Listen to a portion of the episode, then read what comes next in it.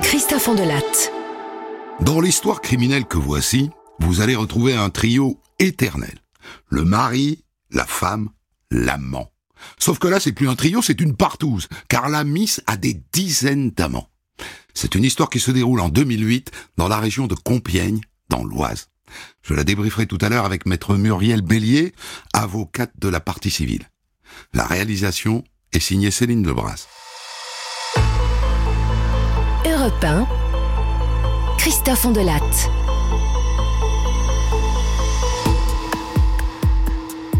Cette histoire débute par une scène assez classique. Une femme vient signaler la disparition de son mari. On est le 10 novembre 2008, en fin d'après-midi, vers 18h. Elle s'appelle Isabelle Lemaire. Elle habite Longueuil-Annel, dans l'Oise, près de Compiègne. Elle a la trentaine un peu forte, le teint laiteux. Et la voilà qui pousse la porte de la gendarmerie de Choisy-le-Bac. Complètement affolée, à la limite de la crise de nerfs. Oh, oh, c'est au sujet de mon mari. Jean-Luc. Hier soir, il est parti avec un copain. Ils sont allés dépanner un type qui avait un problème avec sa voiture et depuis, ben, j'ai aucune nouvelle de lui. Les gendarmes, bien sûr, lui posent des questions. Qui était le copain? Qui était celui qui avait un problème avec sa voiture? Elle explique que le copain avec lequel son Jean-Luc est parti s'appelle Frédéric. Et que le gars qu'il devait aller dépanner s'appelle Alain. Et qu'ils avaient rendez-vous avec lui au camping de Carlepont, à une vingtaine de kilomètres. Qu'arrivé sur place, son Jean-Luc n'est pas descendu, qu'il a juste laissé Frédéric dépanner la voiture, et que plus tard vers 23 heures, elle les a vus débarquer chez elle tous les deux, c'est-à-dire le copain Frédéric et le Alain, qu'il venait de dépanner, mais pas son Jean-Luc. Jean-Luc, il le cherchait eux aussi, disparu. On, on était très inquiets. Alors avec Alain, on est allé faire un tour en, en voiture pour essayer de le retrouver. Mais qu'est-ce qui vous fait penser, madame, qu'il est arrivé quelque chose de grave hein, à, à votre mari?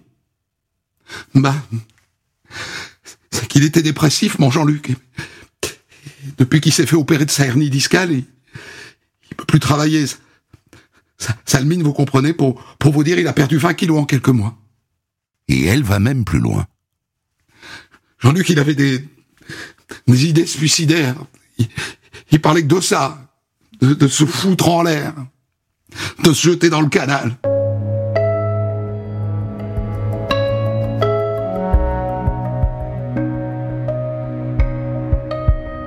Les gendarmes prennent tout de suite cette histoire très au sérieux. Et dans la foulée, ils diffusent une photo de Jean-Luc Lemaire, le disparu, et l'immatriculation de sa voiture, une Peugeot 806. Et là, ils s'aperçoivent que la voiture en question a déjà été retrouvée, brûlée, complètement cramée, un tas de cendres, dans un chemin de la forêt de Compiègne, le lendemain de la disparition de Jean-Luc. Et là, il y a un problème. Parce que ça ne colle pas du tout avec la thèse du suicide. On ne met pas le feu à sa voiture avant de se suicider. En général. Et si ça n'était pas un suicide?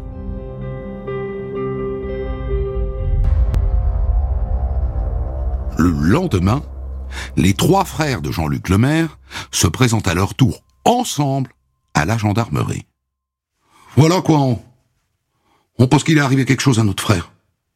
Il y a, il y a des choses pas nettes dans cette histoire. Comment ça, expliquez-vous? Ben voilà, on, on est passé voir Isabelle chez elle. Et ben, il y a un truc qu'on a trouvé louche, c'est que les, les lunettes de Jean-Luc, ben, elles étaient sur la table du salon. Oui, alors? Bah Jean-Luc il est miro. Ses lunettes, il les a toujours sous le nez. Faut jamais il aurait pris sa voiture sans lunettes, c'est, impossible, il voit rien. Et là, l'un des frangins ajoute, euh, on voulait aussi vous parler d'Isabelle. Euh, sa femme. Euh, disons que la fidélité, c'est pas trop son truc. Hein Vous voyez? Enfin, elle va à gauche à droite, quoi. Pour vous dire, euh, elle héberge son amant depuis deux ans. Ah, un ménage à trois, le mari, la femme, l'amant. C'est un classique du crime. Euh, dites-moi, messieurs, qui est cet amant qui vit sous leur toit? Bon, Frédéric, il s'appelle. Frédéric Ricot. Frédéric? Comme le fameux ami qui est allé dépanner la voiture? Oh, Isabelle elle dit que c'est un ami, mais pas d'autres, hein. Et puis encore, si c'était le seul. Pourquoi elle a d'autres amants? Oh Oh, vous avez pas idée. On n'invente rien, hein. Y a qu'à voir son troisième gosse. Qu'est-ce qu'il a, son troisième enfant? Bah, quand il est né. On est tous allés à la maternité, normal. Quand on a vu le petit, je peux vous dire qu'on s'est posé des questions. Il était tout marron. Enfin, mat, quoi, vous voyez, très, très, très mat, quoi. Alors que Jean-Luc, il, il est tout blanc. Et elle aussi, hein. Et vous l'avez dit à votre belle-sœur? Bah ouais, ouais. En, rigolant, quoi. Elle, elle a dit que c'est parce qu'elle avait pas arrêté de manger les carottes pendant sa grossesse. tu parles? Les trois frères racontent que Jean-Luc a néanmoins reconnu cet enfant.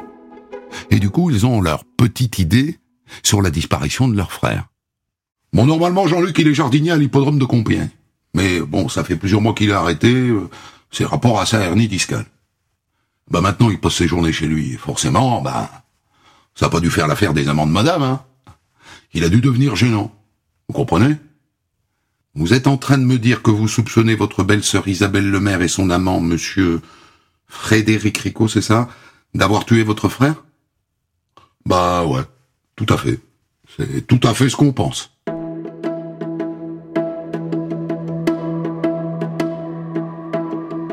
Les gendarmes décident de convoquer sur le champ Isabelle Lemaire et son supposé amant, Frédéric.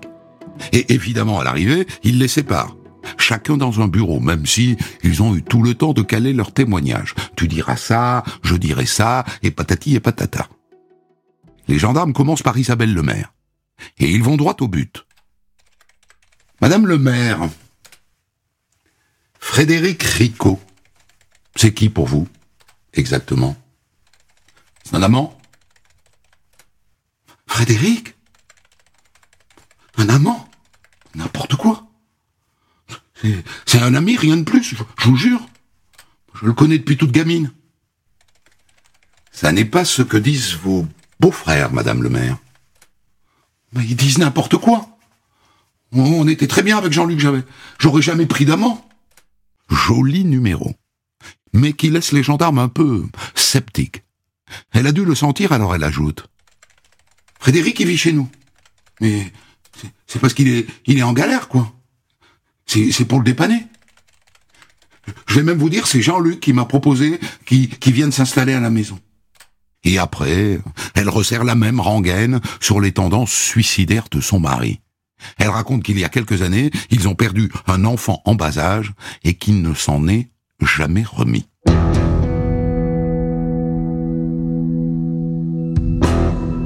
Ensuite, les gendarmes passent à Frédéric Ricot.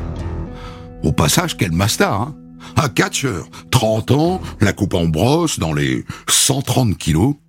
Et comme prévu, il déroule la même histoire. Isabelle? Oh bah c'est une vieille euh, connaissance. On se connaît depuis gamin, quoi.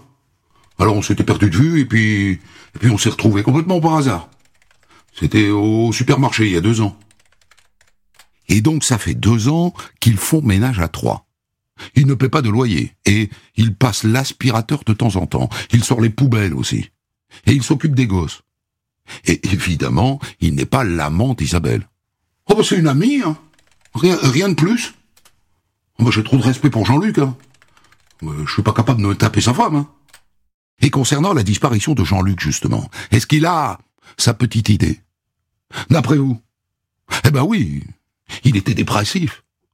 Oh bah c'est vrai que depuis quelque temps, euh, euh, il avait le moral dans les chaussettes, Jean-Luc. Hein. Il broyait du noir, euh, fallait voir ça. Hein. C'était pas la joie tous les jours à la maison. Et lui aussi songe au suicide. Il arrêtait pas de me dire qu'il en avait marre. Qu'il voulait se foutre en l'air, quoi. Euh, Il n'y avait pas moyen de lui remonter le moral. Il y a deux semaines, il- si j'avais pas été là, il, il se foutait sous le train. hein. C'est moi qui l'ai rattrapé, ça a été juste. Hein. Ah ouais, très juste. Hein. Le lendemain, sur les coups de 14 heures, un autre homme se présente de lui-même à la gendarmerie. Décidément, dans cette affaire, c'est le défilé. Il s'appelle Alain Lanternier. Alain Vous vous souvenez que le type dont ils étaient censés réparer la voiture s'appelait Alain, selon la version officielle, enfin celle d'Isabelle Lemaire. Jean-Luc a déposé Frédéric chez cet Alain, Alain Lanternier. Et c'est après qu'il a disparu. Donc le témoignage de cet Alain Lanternier est bigrement intéressant. Et il est d'autant plus prometteur que le type a le visage en sueur quand il rentre chez les gendarmes. Mais une fois assis, il débite la même histoire que les deux autres. À un détail près. Il dit qu'il est l'amant d'Isabelle. Lui aussi. J'ai rencontré Isabelle sur un, site de rencontre par téléphone. Il y a quelque temps, quoi. Et euh, en vrai, ça fait une semaine qu'on se voit. On, est très amoureux, vous savez. Ah, ça, elle ne l'avait pas dit. Qu'est-ce que les gendarmes retiennent de tout ça? Eh bien d'abord qu'Isabelle a au moins un amant, c'est Alain Lanternier, et sans doute un deuxième, Frédéric Ricot, et qu'elle cherche à, à le cacher. Et pourquoi? Et par ailleurs, ces deux hommes se connaissent et ils sont les derniers à avoir vu Jean-Luc Lemaire vivant. Ça sent l'embrouille. La grosse embrouille.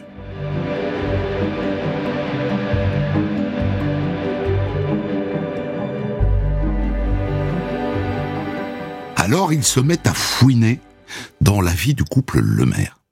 Ils interrogent les enfants, les amis, la famille, les voisins. Et voilà ce qu'ils apprennent. Les enfants d'abord disent que leur papa est, un papa poule, qu'il les aime, qu'il s'occupe d'eux. Et ils racontent aussi un truc sacrément intéressant. Depuis quelque temps, qui était le chef de famille? Qui tenait les rênes? Qui décidait de tout dans la maison? C'était pas leur père, c'était Frédéric, Frédéric Ricot. Les gamins racontent qu'un jour Ricot a plaqué leur père contre le mur en l'agrippant par le col pour bien lui faire comprendre qui était le chef. Et c'est pas tout.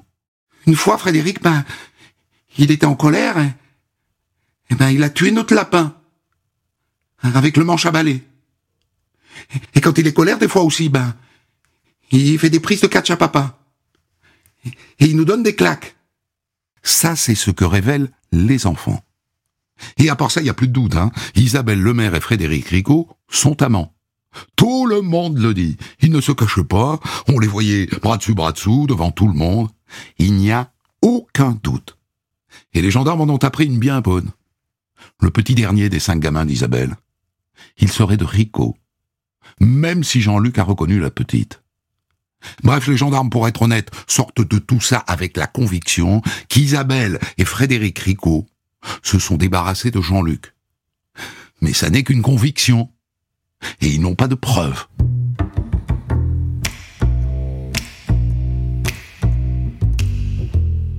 Alors ils les placent sur écoute tous les deux, Isabelle Lemaire et Frédéric Ricot. Et ils se font remonter leur fadette, c'est-à-dire la facture détaillée de leur portable. Et là, ils découvrent le poteau rose. Isabelle n'a pas que deux amants. Elle est complètement accro aux sites de rencontres par téléphone. Vous savez, ces numéros surtaxés qui permettent de rencontrer des hommes de la région. En trois mois, écoutez bien, elle a appelé ces forums téléphoniques plus de 37 000 fois. Une malade Une malade du cul Ces dernières semaines, elle a eu jusqu'à huit amants en même temps. Huit Et le jour de la disparition de son mari, elle a appelé le téléphone de l'amour 560 fois. Une info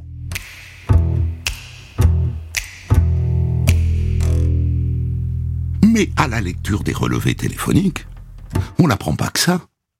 La nuit de la disparition de Jean-Luc, elle dit qu'elle a battu campagne à sa recherche et que Frédéric est resté à la maison pour garder les enfants. C'est faux Le portable d'Isabelle Lemaire montre que ce soir-là, elle est avec Alain Lanternier, chez lui, c'est-à-dire au camping de Carlepont. Le soir de la disparition, elle est avec Alain, les quatre pattes en l'air, sans doute. Et la vidéo de surveillance du camping le confirme. On les voit tous les deux qui arrivent bras dessus bras dessous aux alentours de minuit et demi et qui en repartent à 1h50. Ils ont menti. Tous les deux.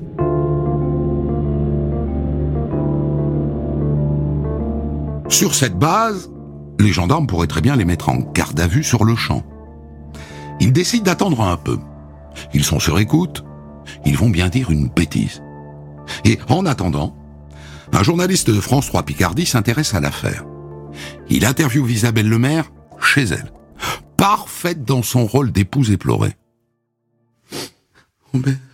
C'est très dur pour moi et les, et les enfants. J'espère qu'il va vite revenir. Et là encore, elle ajoute, il parlait énormément de suicides ces derniers jours. Il était vachement déprimé, quoi.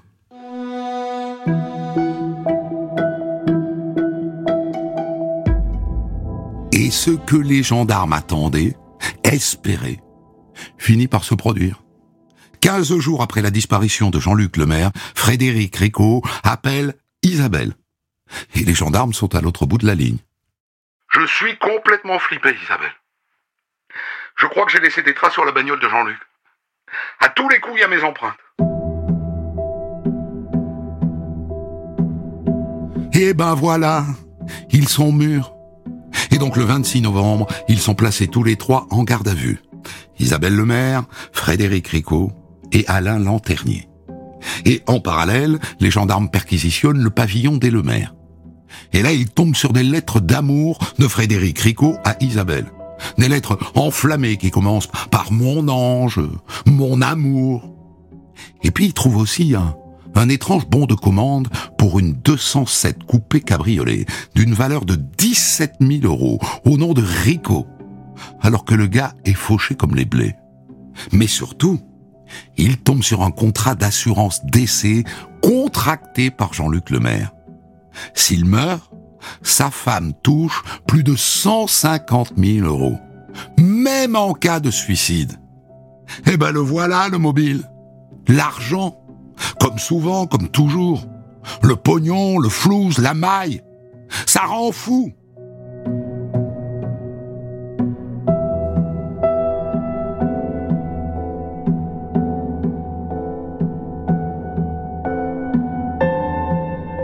Isabelle Lemaire craque la première. c'est Frédéric et Alain qui ont tué mon mari. Ils se sont débarrassés du corps. Et, moi, j'ai rien dit parce que Frédéric, il me faisait peur, quoi. Il m'a dit que si j'ouvrais ma gueule, il, me butait, moi et mes gosses. Et puis c'est Frédéric Ricot qui flanche. Bah, moi, lanternier, quoi. On a convaincu Jean-Luc qu'il fallait qu'il nous aide à dépanner une voiture. Mais il n'y a jamais eu de voiture en panne, quoi. C'était un piège, quoi.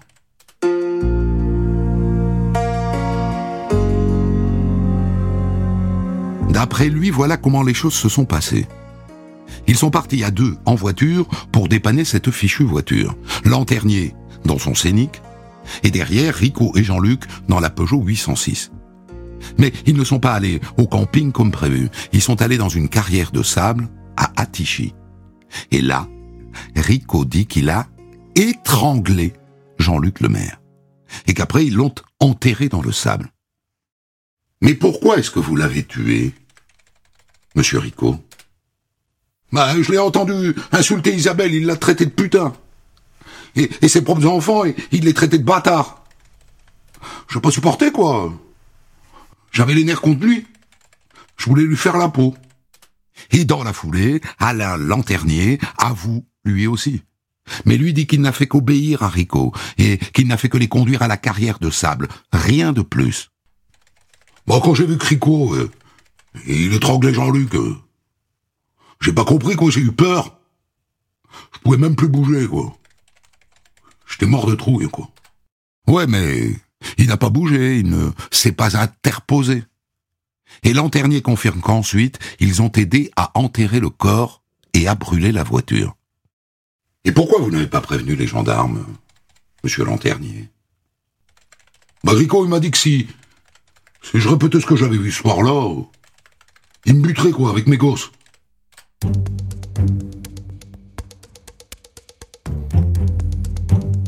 Ce lanternier a l'air un peu simplé. Et les gendarmes acceptent l'idée que sans doute il n'a, eu qu'un rôle secondaire. Mais les deux autres, en revanche, ils ne disent peut-être pas encore toute la vérité. Car les relevés téléphoniques montrent qu'elle était sur place, elle aussi. Et si Frédéric Ricot n'était pas le seul assassin? Parce que pour l'instant, elle accuse Ricot et Lanternier, et elle, elle se donne le beau rôle. Mais est-ce qu'ils n'étaient pas ensemble, tous ensemble? Pour l'instant, elle tient sa ligne. Je vous jure, j'étais au courant de rien. C'est Rico qui m'a dit qu'il a tué mon mari. Moi, j'en revenais pas, quoi. Mais alors pourquoi vous ne l'avez pas dénoncé? Ben, J'avais peur, je vous dis.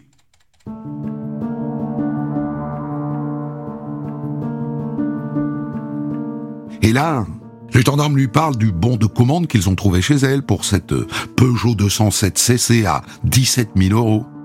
Certes, le bon de commande est au nom de Rico, mais les gendarmes ont vu le concessionnaire de chez Peugeot. Cette voiture, ils sont allés la commander ensemble, main dans la main, comme deux amoureux. Et ils ont dit au vendeur qu'ils attendaient une grosse rentrée d'argent.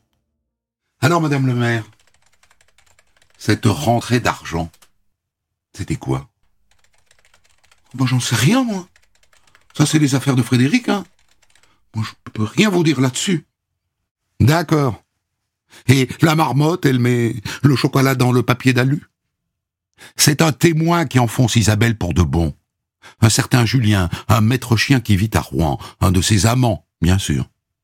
Les gendarmes l'ont identifié grâce à des SMS énamourés qu'il envoyait à Isabelle. Et voilà ce qu'il raconte. Isabelle, elle m'a présenté un de ses amis. Frédéric Ricot, je crois qu'il s'appelle. Et donc un soir, on a pris un verre tous les trois. Et là, le gars, il m'a fait euh, une proposition bizarre. Ah oui, continuez. Bah, il voulait se débarrasser du mari. Et donc, ils avaient besoin de moi, quoi. Moi, j'ai pas su si c'était sérieux, mais comme ça sentait mauvais cette histoire, moi j'ai, moi j'ai pris mes distances avec eux, quoi.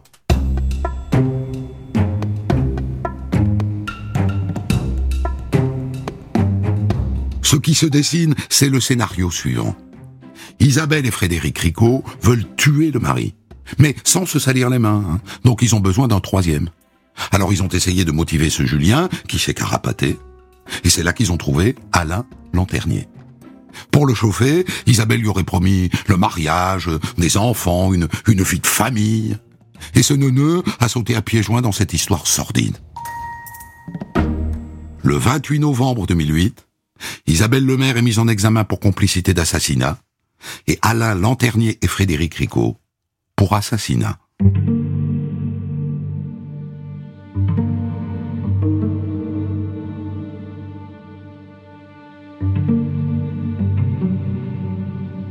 Et maintenant, il faut retrouver le corps de Jean-Luc Lemaire, dans cette sablière d'Atichy où ils sont censés l'avoir enterré. Les gendarmes mobilisent des pelleteuses et des chiens renifleurs de cadavres. Ils mettent 15 jours à le localiser et à le déterrer. Et évidemment, le corps est immédiatement autopsié et le rapport du médecin légiste est glaçant. Jean-Luc Lemaire est mort dans d'atroces souffrances. Il a plusieurs fractures sur le visage, il a plusieurs côtes cassées et une marque de strangulation sur le cou. Il est mort asphyxié et cette asphyxie a duré au moins dix minutes.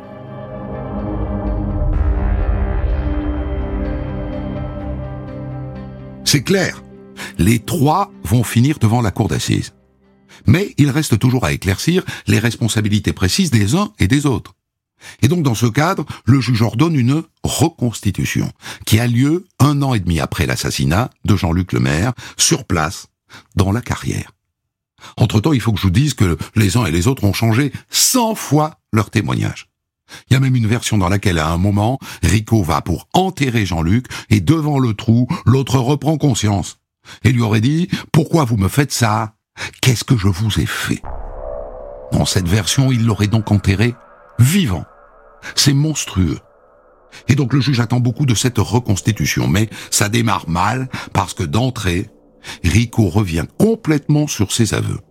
Il n'a pas tué Jean-Luc, il ne voulait pas sa mort, et donc il l'a tué. Eh bien Lanternier, bien sûr. Tout ça pour dire que la reconstitution est un échec. la vérité dans ce dossier ne pourra venir que de la cour d'assises. Et c'est pas gagné.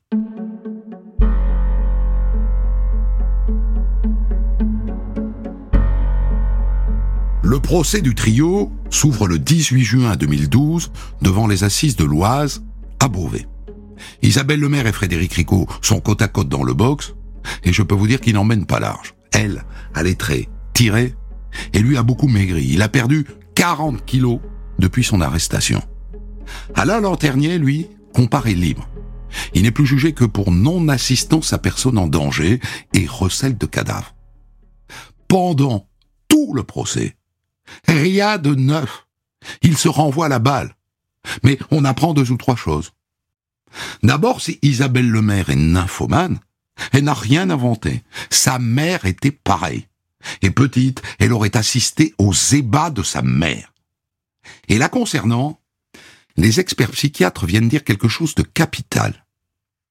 Nous considérons qu'elle n'a pas, en, quelque sorte, la, la carrure d'une tête pensante.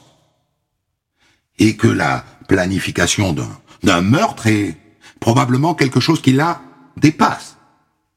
Ce qui, évidemment, met en pétard les avocats de Frédéric Ricot. Quant à Alain Lanternier, les psys disent qu'il est débile léger et que donc lui non plus ne peut pas être la tête pensante de cette affaire. Après cinq jours, le verdict tombe. Frédéric Ricot est condamné à 18 ans de prison. Isabelle Lemaire écope de 12 ans. Et il est décidé que Lanternier, qui a tenté de se suicider la veille, sera jugé plus tard. Il sera finalement condamné à 3 ans de prison ferme, plus 2 ans de sursis.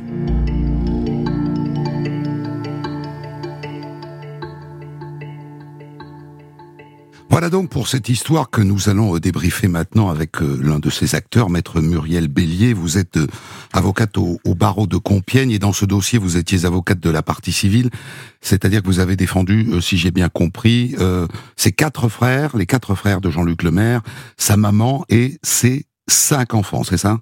Oui, c'est ça, exactement. Le procès remonte à il y a longtemps. Euh, oui. Et, je suis toujours un peu gêné de, de vous demander d'être précise sur des dossiers comme ça. Mais en même temps, ma collaboratrice qui vous a eu en ligne m'a dit, elle, se souvient de tout, ça l'a marqué.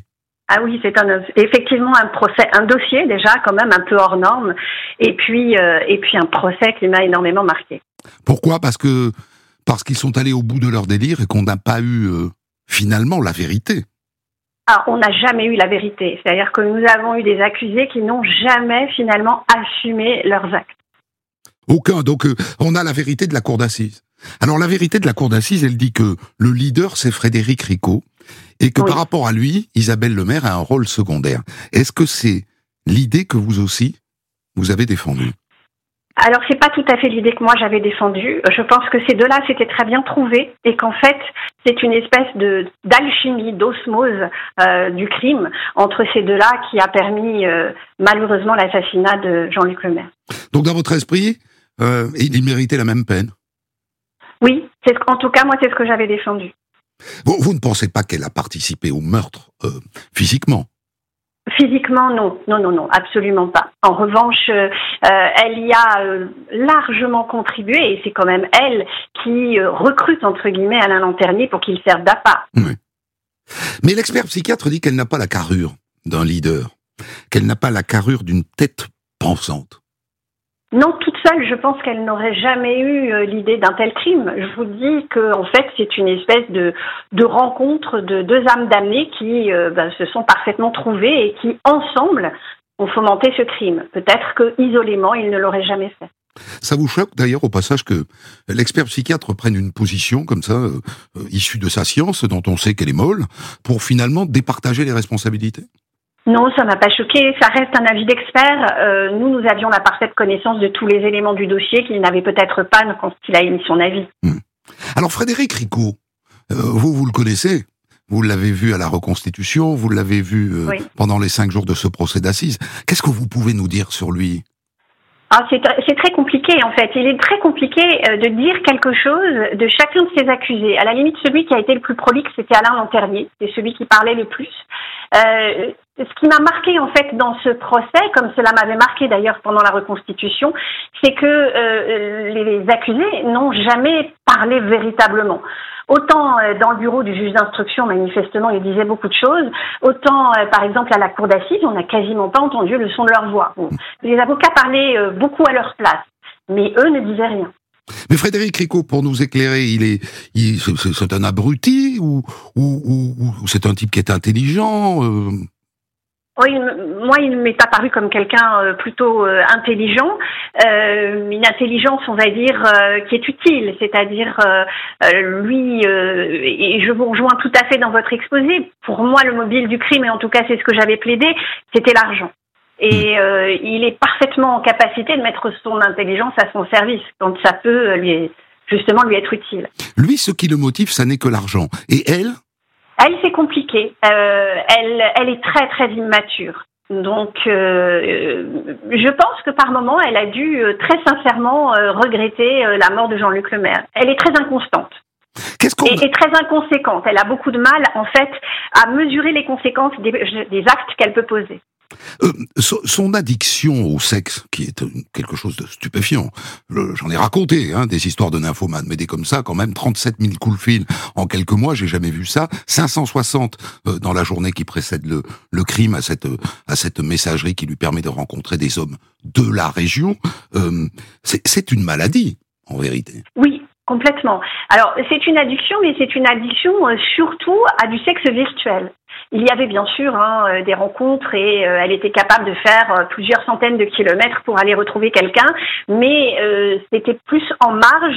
ce qui l'intéressait surtout, c'était bah, c'était qu'on y prête attention, qu'on l'aime d'une certaine manière. Je vous dis, elle, a des côtés très très immatures, très infantiles. Ce, ce qui explique la la peine, parce que euh, finalement, pour, pour un assassinat, et l'un et l'autre d'ailleurs, ils ne s'en sortent pas si mal. Ils encouraient la réclusion criminelle à perpétuité. Euh, oui, tout à fait. Ils s'en sortent avec 18 et 12. Oui. Ça traduit euh, la fragilité des personnages. Oui, la fragilité des personnages et, euh, et cette idée, encore une fois, qu'ensemble ils étaient capables de tout, mais que séparément, à mon sens, ils ne l'auraient jamais fait. Et je pense que la Cour d'assises a aussi suivi un peu ce raisonnement. Vous étiez dans ce dossier avocate de la partie civile et vous défendiez notamment les euh, intérêts des cinq enfants du couple Le Maire. Ils étaient tout petits hein, au moment des faits. Euh, quel âge avaient-ils dans votre souvenir? Alors, l'aîné avait, avait 13 ans, hein, donc c'est pas si petit que ça. Mhm. Euh, donc, on avait 13, 8, 6, et puis 2 et 1. Ouais. Euh, leur position est terrible, parce que leur père est la victime, leur mère est l'assassin. Complètement. Complètement. Et l'aîné, d'ailleurs, euh, de la fratrie a tenu à assister à quasiment tout le procès. Mhm. Leur position à eux euh, était du côté de leur père. Complètement complètement. Euh, cet homme euh, portait un amour euh, immense à ses enfants. il était prêt à tout accepter, y compris même à, reconnaître l'un d'eux comme le sien, alors que manifestement il ne l'était pas. Mmh. Et à plusieurs reprises. Hein. Il s'est plaint de ce qu'il vivait euh, chez lui, mais euh, j'ai toujours été euh, convaincue que s'il n'avait pas demandé le divorce et s'il était resté, c'était justement parce que s'il demandait le, divorce, il se retrouverait séparé de ses enfants et ça, il ne pouvait pas le supporter. ils se sont retrouvés à la DAS, ces enfants, ou, la famille les a récupérés? Alors, dans un premier temps, la, famille les a récupérés, une partie de la fratrie dans la famille paternelle, une, une l'autre partie dans la famille maternelle. Et puis, euh, ça a été très, très compliqué à gérer, mmh. euh, ce qui fait qu'ils se sont retrouvés très rapidement euh, réunis en institution. Il y a quelque chose Et ils ont grandi en institution. Et il y a quelque chose qu'il faut qu'on raconte maintenant, qui est une espèce de codicile terrible à cette affaire, c'est que très récemment, Frédéric Ricot a été condamné pour agression sexuelle sur l'un de ses enfants pour agression sexuelle et pour violence sur trois de ses enfants. Oui. C'est-à-dire En fait, à l'occasion en fait de leur placement euh, dans la famille euh, euh, maternelle pour les uns, paternelle pour les autres, ces enfants se sont mis à parler et à raconter ce qu'ils avaient vécu également au quotidien en marge de l'assassinat de leur père. Et donc, ça a donné lieu à l'ouverture d'une autre information judiciaire euh, qui a mis un certain temps avant de connaître son dénouement et on l'a connu l'année dernière. Et donc, Frédéric Ricot est, était sorti de prison à ce moment-là? Non, non, il était toujours en détention. Et il y est resté? Il y est resté. Il y est toujours? Et il y est toujours, euh, ah, plus, à mon avis pour très longtemps, mais il y est toujours. Je vous remercie infiniment, euh, maître Muriel Bellier, avocate du barreau de Compiègne, d'avoir accepté de revenir sur cette histoire ancienne. Des centaines d'histoires disponibles sur vos plateformes d'écoute et sur europe1.fr.